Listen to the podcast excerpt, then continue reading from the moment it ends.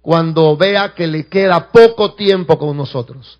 Así que nos ponemos en tus manos, que está tu Santo Espíritu, usándome esta noche como una herramienta para advertir, para fortalecer, para guiar a tu pueblo, Señor, que algunos de ellos ya están siendo atacados por cuanto han decidido ser fieles. Que tú puedas animarles, Señor, a resistirlo, porque tu palabra dice que va a huir de nosotros. En el nombre de Jesús te lo pedimos. Amén y amén. Podemos tomar asiento, hermanos.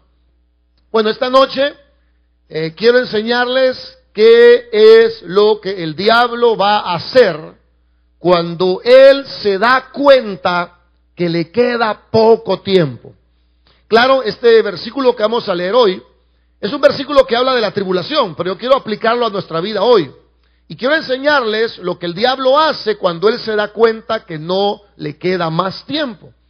Y vamos a aprender esta noche que lo, una de las cosas que hace, bueno, la, la más grande que está aquí, es que él se pone muy molesto cuando se da cuenta que no le queda más tiempo.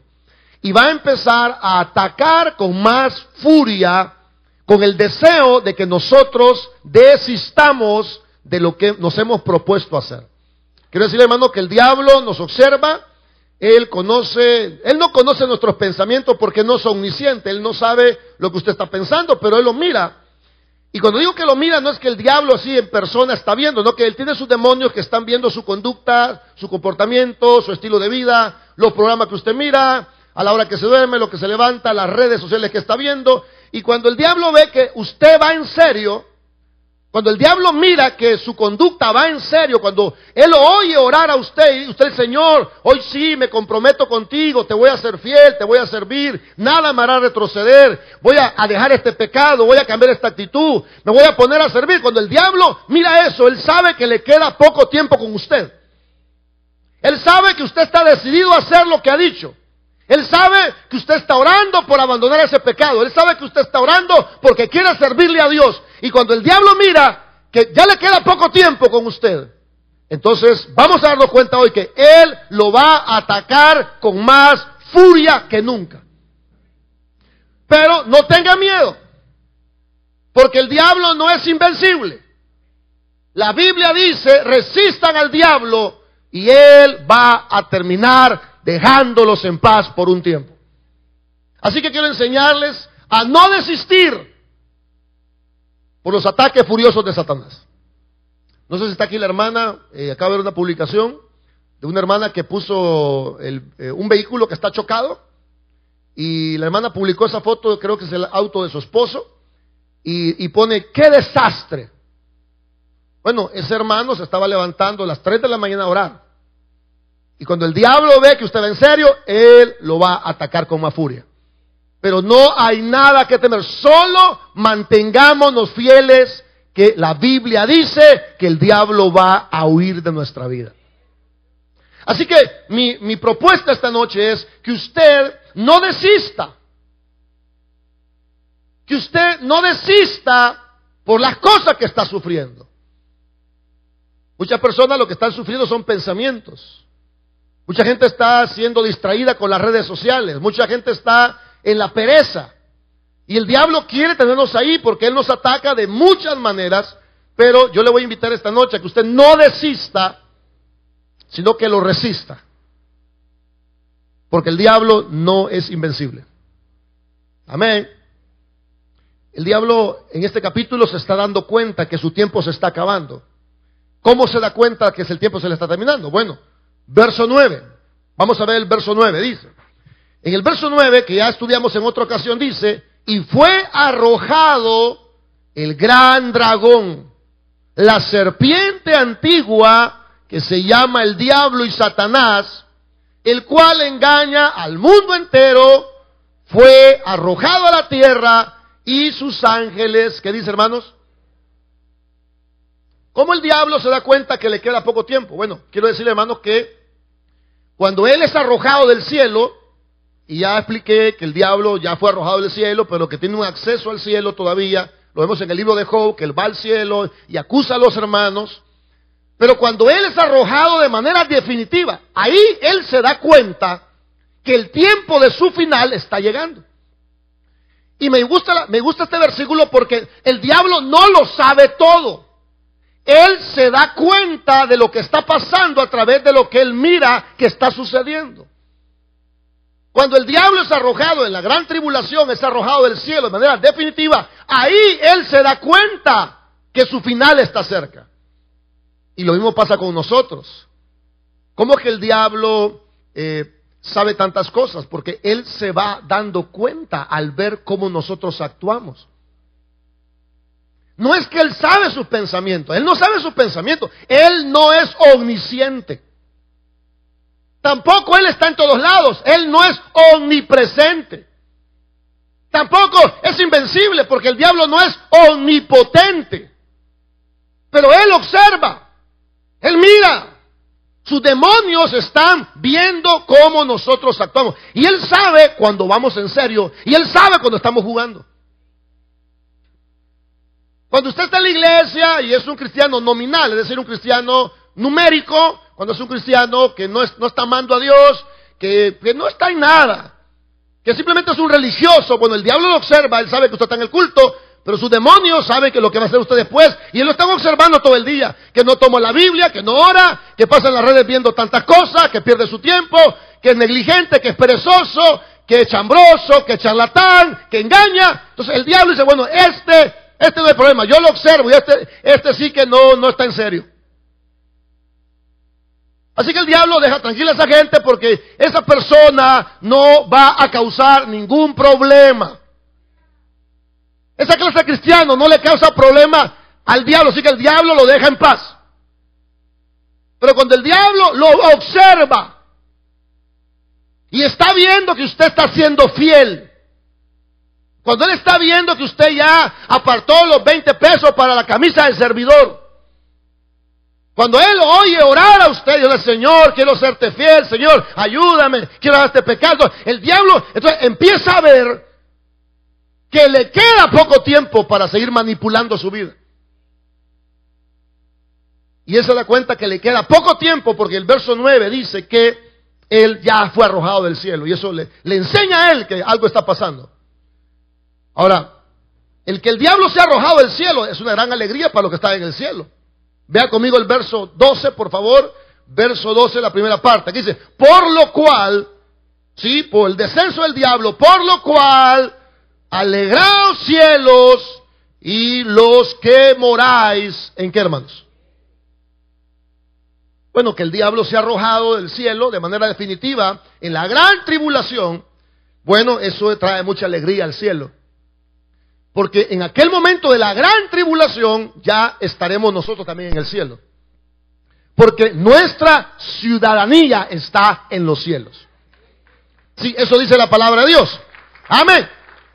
Así que cuando esto ocurra ya en la gran tribulación, nosotros estaremos muy alegres que los justos juicios de Dios han venido sobre este enemigo del pueblo cristiano.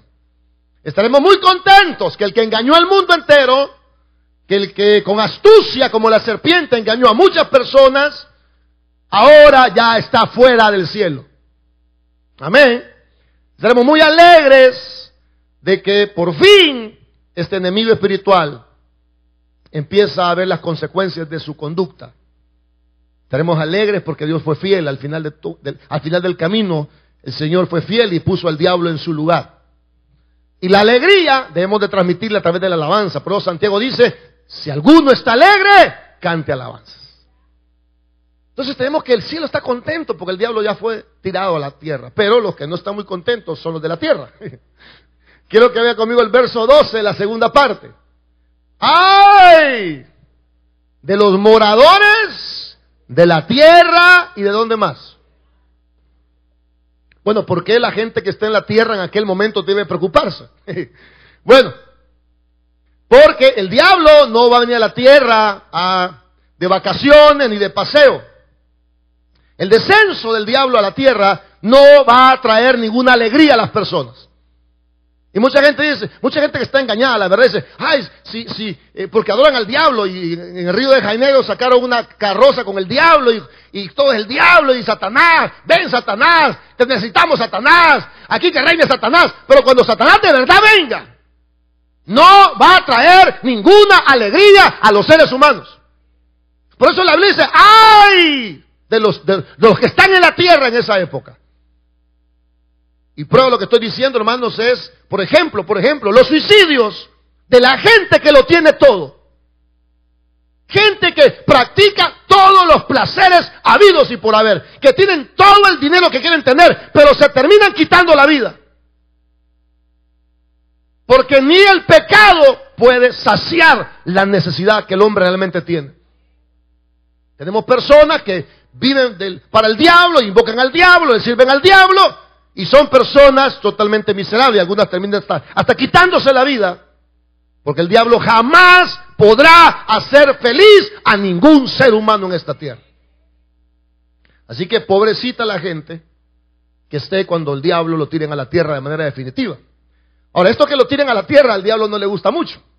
Quiero que sigamos viendo el verso número 12 y ahora que veamos la parte que sigue. Dice, porque el diablo ha descendido a vosotros. ¿Con, con, qué, ¿Con qué actitud viene el diablo a la tierra en aquel momento? Con gran ira, sabiendo que le queda qué. Bueno, decir, hermanos, que este ser de maldad, al ser lanzado a la tierra de manera definitiva, él se enoja muchísimo. Nos damos cuenta aquí que el diablo, al saber que le queda poco tiempo, él se enoja en gran manera, dice con gran furia. Y dice, hermanos, que desciende a vosotros. Es decir, él viene a atacar a las personas cuando él sabe que le queda poco tiempo. Eso nos enseña que Satanás tiene una guerra continua con los cristianos. Mientras los cristianos estamos dormidos, perezosos, apaciguados, llevando una vida negligente. Mientras todo eso ocurre, bueno, el diablo está apuntando su cañería, su artillería contra cada uno de nosotros. El diablo, hermanos, es un ser de maldad que tiene una guerra contra Dios. Pero como a Dios no le puede hacer nada, entonces Él va a atacar a la descendencia de Dios. Y no descansa. Él siempre está maquinando cómo puede destruir personas. Y usted como cristiano, hermano, yo quiero pedirle por favor, no ignore las maquinaciones de Satanás. El diablo se pone muy furioso cuando él mira y se da cuenta que no le queda mucho tiempo. ¿Cómo sabe el que no le queda tiempo con usted? Bueno, cuando él lo mira a usted que quiere obedecerle como él quiere obedecer a Dios. Él dice, bueno, este tipo ya va con todo. Cuando él mira que usted dice, bueno, yo voy a ir a preguntar a la librería, mire, ¿y cuánto vale la camisa del servidor? Ahí está uno de los demonios a la par suya. Y dice, eh, este, este, ha estado sentado toda la vida, este no ha hecho nada, este lo calienta la silla, pero hoy está preguntando por la camisa del servidor. el diablo no lo sabe todo, pero te observa. Hay una hermana muy linda que tiene años de estar con nosotros y dice ella que quería ponerse a servir y compró la camisa. Pero en eso se le perdió. Digo, ah, qué bueno que se me perdió porque yo no me siento digna de servirle a Dios. Y dice que al final encontró la camisa y se la puso y el diablo le decía, no eres digna, no eres digna. Mira cómo te ves, tú no eres digna de esa camisa. Y sabe, hermano, que esa hermana al final se puso la camisa y digo, ojalá que no me quede. Y le quedó, hermano. Y se vio frente al espejo y el diablo decía, no eres digna, no eres digna de su uniforme. ¿Y saben qué dijo el hermano? Yo venía caminando de mi casa a la iglesia nerviosa. Venía bien nerviosa. Venía bien temerosa. Y vino aquí la ganada de almas de los hospitales, con su uniforme, por cierto, se ve muy elegante la hermana. Y dice que ella estaba nerviosa por su uniforme, por, bueno, ¿qué son todas esas cosas? Bueno, cuando el diablo ve que vas en serio Él te va a atacar con mucha furia. Porque Él observa lo que estás haciendo. Él observa, hermanos, cuando tú has decidido ser fiel. Él sabe cuando tú te estás afirmando. Un hermano me puso, pastor, no estoy seguro de mi salvación. Porque yo no me he afirmado en el Evangelio. No estoy, seguro de mi salvación. Y sabe, hermano, que el diablo puede destruirnos haciéndonos dudar de nuestra salvación. Él te mete pensamiento, tú no eres salvo. ¿Cómo vas a creer que te vas a salvar vos? Y sabe, hermano, a un predicador, que el nombre es complicado, no lo voy a mencionar. Eso era un tremendo predicador. Y el predicador, este, antes de morir, cuenta que el diablo a este pastor le decía, tú no eres salvo. Un hombre, hermanos, usado por Dios para convertir muchas almas. Y él cuenta en su lecho de muerte que el diablo le decía, tú no eres salvo, predicador. ¿Cómo vas a creer que tú vas a ser salvo? Porque sabe, hermano, cuando Dios, cuando el diablo mira a alguien que está decidido, él lo va a atacar de muchas maneras. Y una de las maneras son los pensamientos. No soy digno, no lo merezco, no soy salvo, yo me voy al infierno. ¿Sabe qué le dije al hermano? Hermano, manténgase firme en lo que la Biblia dice.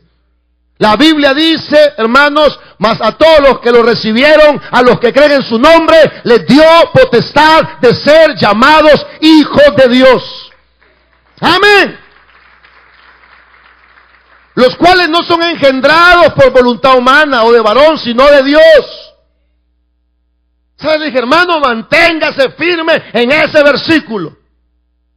El diablo puede atacarnos con mentiras, con engaños, aún con entretenimiento, con lujuria. Hay gente que solo el, el sexo es todo lo que tenemos en la cabeza. Todo es sexo. Es una manera en que el diablo destruye personas. Los afanes, otra manera en que el diablo destruye. La pereza. No queremos hacer las cosas que tenemos que hacer. Hermanos, hay cosas que requieren diligencia, que requieren esfuerzo. Ay, leer mi Biblia. Ay, ay orar.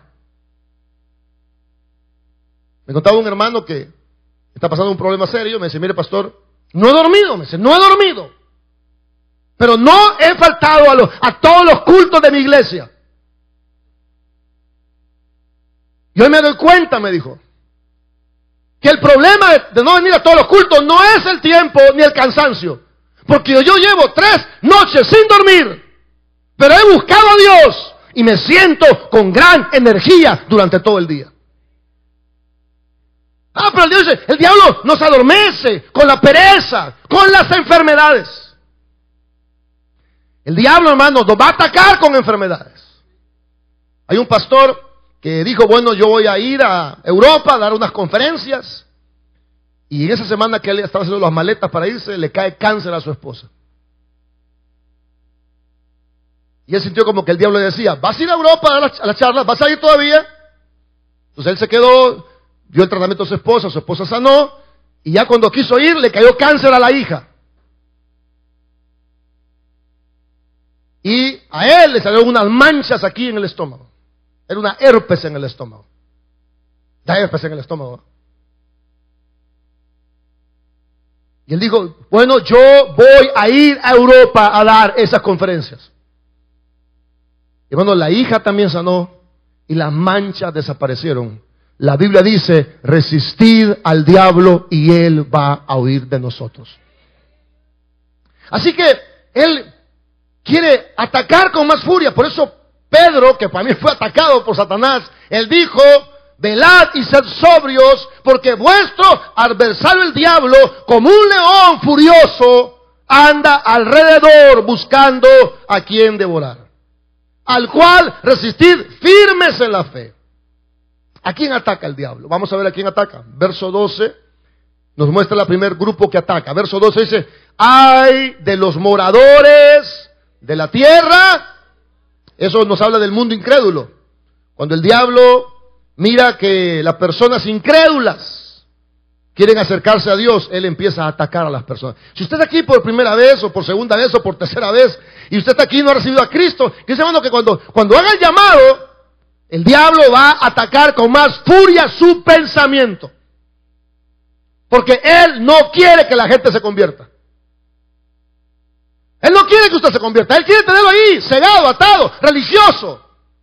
Él no quiere que usted se comprometa con Dios. Él no quiere que usted le sirva a Dios. Él no quiere que usted le entregue su vida a Dios. Él quiere tenerlo ahí dormido, sentado, como un número más en la iglesia. Así que él ataca a las personas en general, al pueblo incrédulo. El verso 13 nos muestra a quién más ataca.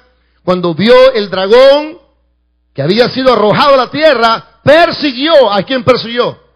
A la mujer que había dado a luz al hijo varón. ¿Quién, a ver, ¿alguien se acuerda quién era la mujer en Apocalipsis que dio la, la mujer que dio a luz el hijo varón? ¿Alguien se acuerda? Israel. ¿Y sabe qué significa eso? Que entre más se acerque el fin del siglo, el diablo va a atacar más fuertemente a Israel. Porque el segundo grupo que él ataca es a la nación de Israel.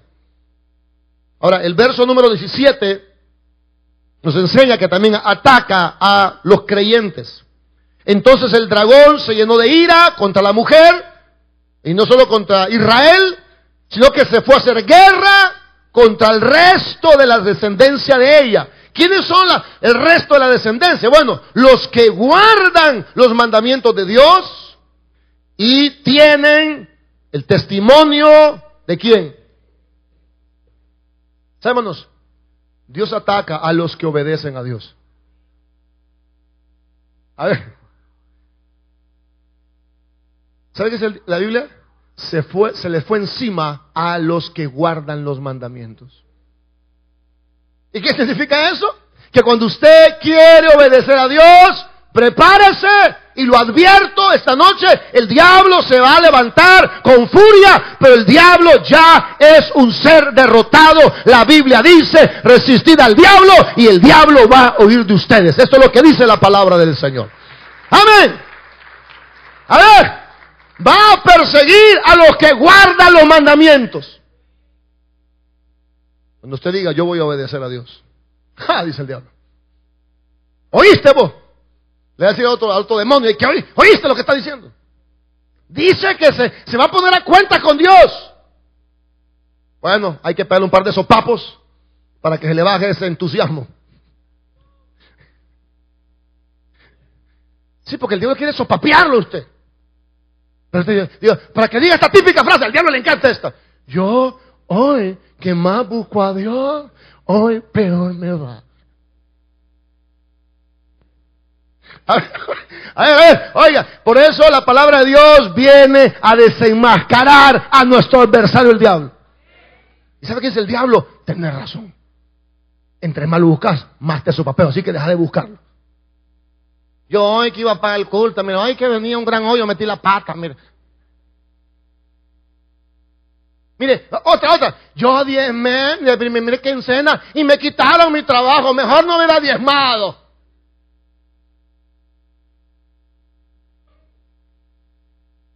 Bueno, es porque el diablo ataca a los que guardan los mandamientos. Si usted no guarda nada, pues el diablo, hermano, le tiene una chonga en la cabeza y lo está meciendo. Dice, arrurru mi niño, cabeza de ayote, si no te dormís. Te un sopapo. ¿A quién ataca el diablo? A los que guardan sus mandamientos.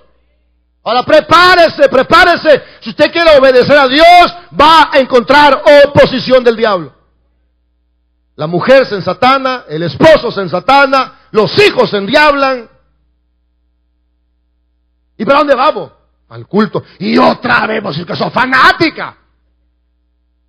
Bueno, si usted estuviera comiendo, tomando un café con hojitas con ese hombre, el hombre no dijera nada. Porque el diablo ataca a los que guardan sus mandamientos. ¿Y aquí más ataca? A los que tienen el testimonio de Jesucristo. ¿Qué significa eso? Lo explica el culto pasado. Aquellos que son fieles al mensaje de Jesucristo. Cuando usted dice, yo voy a seguir a Dios, pase lo que pase. Ah, dice el diablo. Aquí tenemos un tipo que está con todo. Aquí tenemos un tipo que está radical. Vamos a sopapearlo para que se le bajen los, ánimos. Yo le aseguro que si usted quiere ser fiel a Dios, va a encontrar oposición por todos lados. Pero yo a decir, hermanos, no le tenga miedo al diablo. es más poderoso el que está en nosotros que el que está fuera de nosotros. Amén. ¿Qué le, voy a pedir yo esta noche? Solo manténgase. Solo manténgase. Está mal del estómago, véngase, véngase al culto, vete al baño. Un hermano que fuimos al convivio, hermano, usted sabe quién es, no va a decir su nombre. Había un convivio con un ministerio, entonces el hermano amaneció mal del estómago. Mal, hermano. Pero se vino al convivio. Y en el convivio un hermano dice, ¿qué tiene? Toma el estómago. Tómese dos yodoclorina, le dijo. Y hermano se echó las dos yodoclorina. Ahí andaba en la piscina. Le Y hermano que no estaba enfermo, no, ya me curé, ya me tapé, me dice, aquí estoy. Está mal del estómago, métase dos yodoclorina y véngase al culto. Porque si no el diablo lo va a agarrar por ahí. Le va a sopapear el colon y ya no, ya usted ya no viene. De la cabeza, véngase, hombre. Tuvo un percance en su casa, vengas, en su casa, véngase, hombre. No le dieron el cheque que usted esperaba, véngase, hombre. No vendió, véngase, hombre. Se peleó con la mujer, véngase, hombre. Se peleó con el marido, véngase. Sus hijos están endiablados, véngase.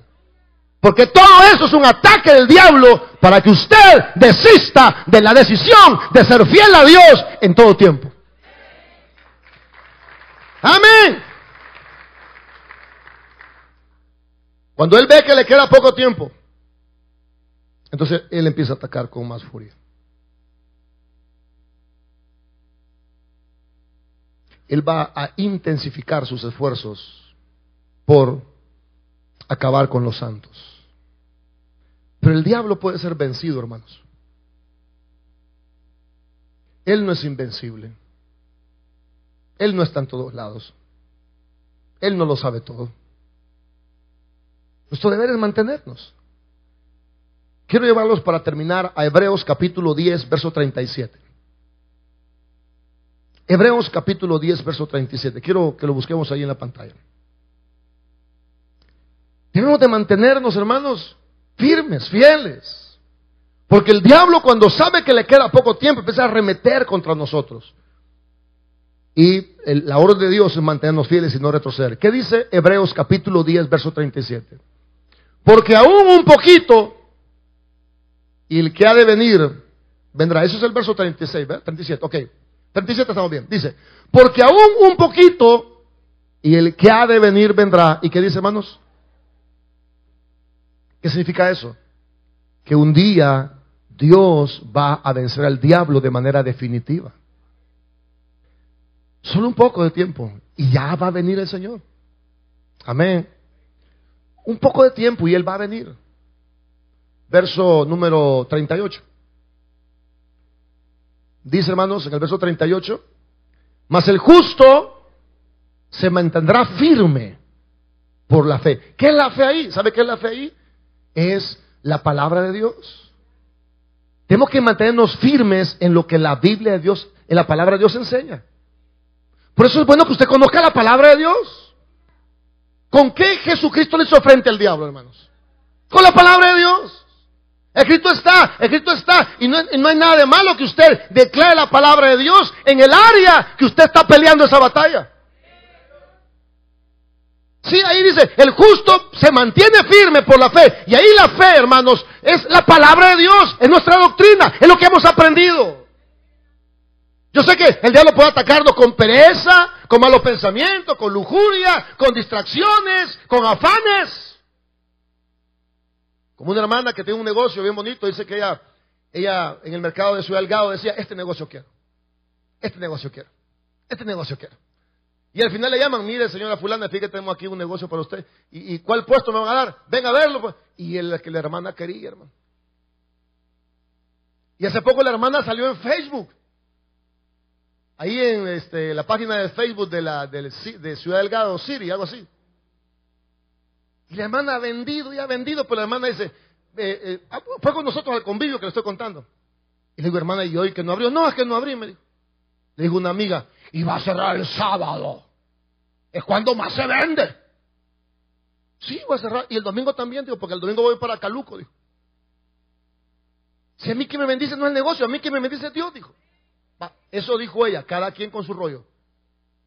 Yo no, yo no quiero que diga, el pastor dijo, yo no he hecho nada, yo estoy contando lo que ella dijo. Y cerró el sábado y se fue a fregar con nosotros, ya estaba en la piscina también con nosotros. Y el domingo se fue a Caluco. Y le de dar una beca para su nieto, completa. Porque el diablo quiere destruirlo con los afanes. Cuando la Biblia dice, escrito está, no os afanéis, que comeremos o que vestiremos. Busquen primeramente el reino de Dios y su justicia y todas estas cosas serán añadidas. Escrito está. Amén. El justo se mantendrá firme por la palabra de Dios. Y si retrocede, es decir, si vuelve atrás, eso no le agrada al Señor. Amén. Verso número 39. Y, y último. Pero nosotros, no somos de los que retrocedemos. ¿Qué sucede cuando alguien retrocede? ¿Le va mejor? No, hermano. Retroceden para perdición. Ay, pastor, me da un descanso, porque yo siento que a muchos cultos vengo, yo, necesito un relajamiento. Perdición. Mire, voy a dejar de servir porque siento que estoy muy saturada con la U. Perdición. Alguien me decía por ahí que los gringos, por ejemplo, tienen un culto en la semana, creo que es el miércoles, uno durante la semana y uno el domingo. Va que suena bien bonito eso, hermanos. Bien chivo. El miércoles hoy y nos vemos hasta el domingo a las nueve. Y se acabó la semana evangélica y cada quien dedique tiempo a sus hijos, a su familia, haga deporte, descanse. ¿Sabe que un hermano está en Estados Unidos y le hablé, le dije, hermano, ¿cómo está? Mira, aquí estoy en Estados Unidos, aquí esto es feo, pastor. Aquí todo el mundo pasa trabajando, nadie está en las calles, las calles están desiertas. Y las iglesias están muertas, me dijo. ¿Por qué? Porque decimos, bueno, la gente está ocupada y está muy preocupada por su cosa. Démosle descanso, hermanos. Un culto el miércoles y el domingo uno y todos felices. ¿Sabe qué va a provocar eso? Va a provocar más enfriamiento dentro del pueblo de Dios. Vaya a Estados Unidos. Bueno, no vaya, pero si puede ir, vaya. Vaya a ver la frialdad, vaya a ver el pecado, vaya a ver la indiferencia, vaya a ver la maldad, vaya a ver el nivel de homosexualidad que hay, de alcoholismo, de suicidio, de asesinato. ¿Por qué? Porque quieren sacar a Dios de sus vidas. No somos de los que retrocedemos para la perdición del alma. Toda gente que retrocede no retrocede para mejor. Todo mundo que retrocede es para peor. Así que dele gracias a Dios que usted está perseverando. Yo sé que no le va todo bien, pero podía ser peor si usted no buscara a Dios como lo está buscando. Sino que nosotros somos de los que tenemos fe para la preservación del alma. Así que hermano, mi propuesta esta noche es, cuando el diablo lo ataque, usted resístalo. No se cambie de iglesia, no deje su ministerio, no abandone sus cultos, no deje su Biblia, porque las cosas le están yendo mal. Bueno, bienvenido al club. sí, bienvenido al club. Que el diablo nos sopapea cuando ve que usted quiere obedecer la palabra de Dios. Pero usted resístalo y manténgase. Porque el diablo no es invencible, el diablo está vencido. La Biblia dice, confíen porque yo vencí al mundo. Es decir, yo ya vencí y les voy a ayudar a ustedes a que ustedes también piensen. Bueno, yo no quiero ser insensible esta noche, no quiero parecer un pastor insensible. Es que él no sabe lo que nos está pasando, hermano. Yo decir algo. Yo no creo que a nadie lo estén matando por ser cristiano. Ustedes lo están matando y le están quitando la cabeza, pues sí le creo, porque eso pasaba en el tiempo bíblico. No, nuestros problemas son menores, hermanos. Pero nos falta que alguien nos diga, resista al diablo. Hay gente que se va a levantar en contra suya para que usted baje la guardia. Él le va a dar entretenimiento, le va a dar dinero, le va a dar afán, le va a dar comodidad, le va a dar pereza, le va a llenar de mentiras con el deseo de destruirlo. ¿Cuántas personas un día estuvieron aquí o ya no están? Y mire cómo terminaron. ¿Sabe por qué? Porque el diablo les dio una gran sopapeada y los tiene bien lejos del Señor. Aguantemos, hermanos. Resistamos. Resista el ataque. Porque Él ataca con más furia cuando sabe que buscamos a Dios. Pero Él también sabe que si lo resistimos, Él va a terminar huyendo de nosotros. Démosle un fuerte aplauso al Señor.